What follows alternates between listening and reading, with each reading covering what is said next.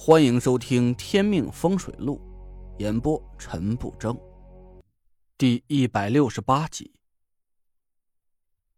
其实我心里一直有个疑惑：宁珂是随他妈妈姓的，而且我在宁家也没见过除了管家之外的任何男人。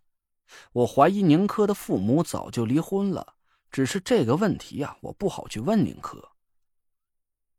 宁敏擦了擦眼角，说了起来：“二十一年前，我怀了小柯，就在临盆的前几天，小柯的爸爸突然对我说，他要去办件事，这件事的成败关系着小柯是不是能健康的活下来。”我心里一动。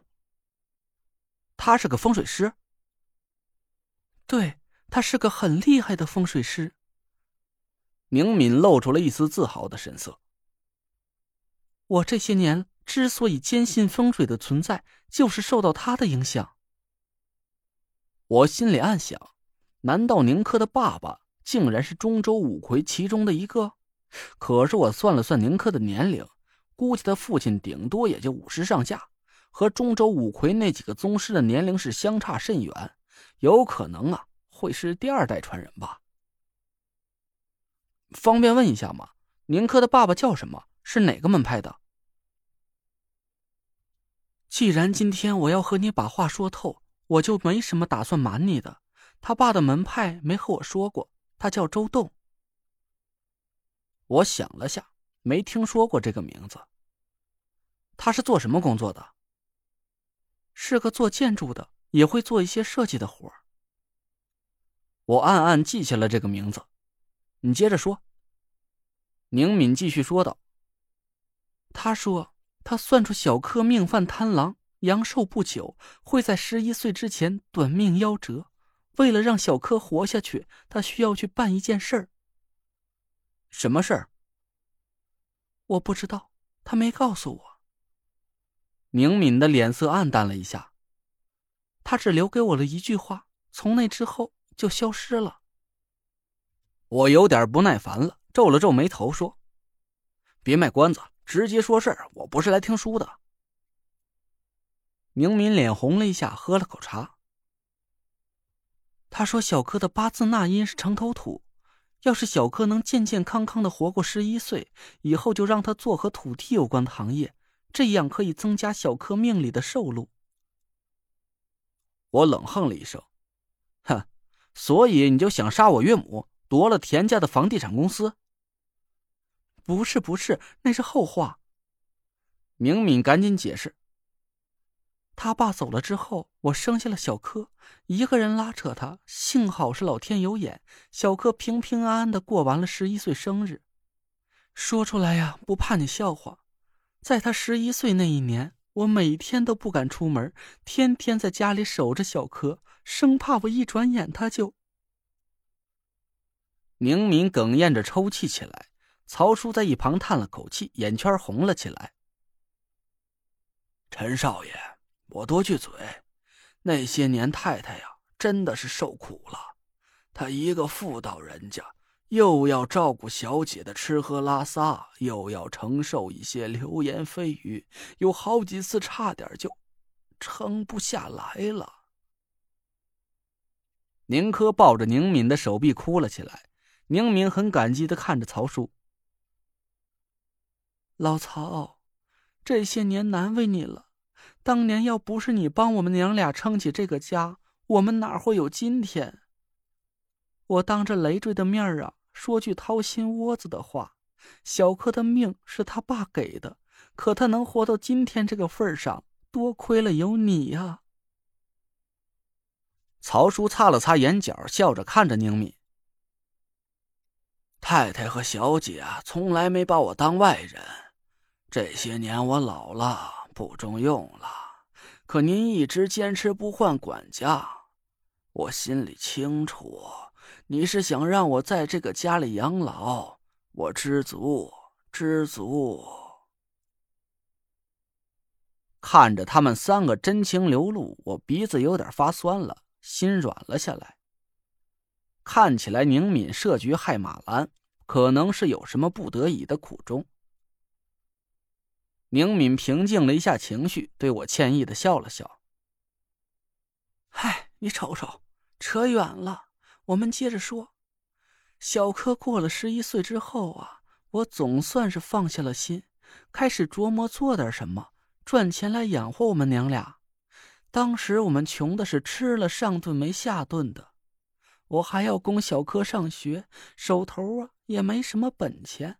老曹就给我出了个主意，让我做点冰缝的零碎活。我点了点头。冰缝是句地地道道的中州话，意思就是和黄牛差不多。说白了，就是倒买倒卖。开始啊，我什么活都做，倒球票、演唱会门票，甚至连旅店和出租车的生意啊，都去帮人家招揽。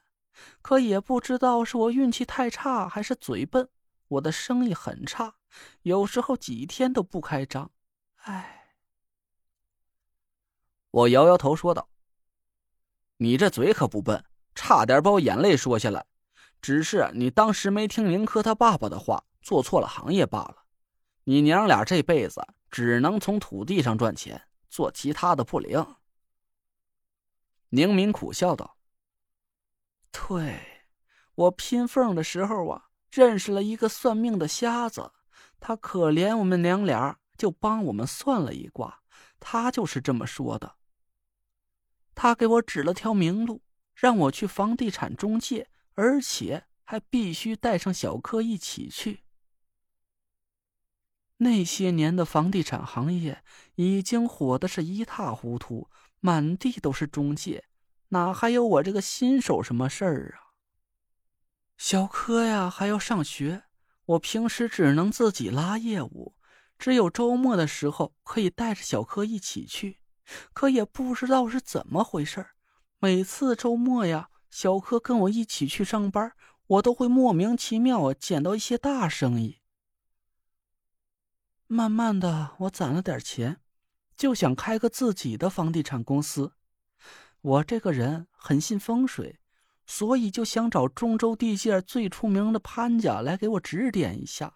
可潘大师的要价，我实在是承受不起呀。我笑了笑，心想：潘成看风水的价格是确实很贵，不是大富之家还真承担不起。这个时候，有个人主动找了我，他说可以免费帮我看风水。唯一的要求就是在之后的九年里，他要做我唯一的风水顾问。我眼神一冷。郑玄，对，就是郑玄。我当时还半信半疑的，心想哪有天上掉馅饼的好事儿？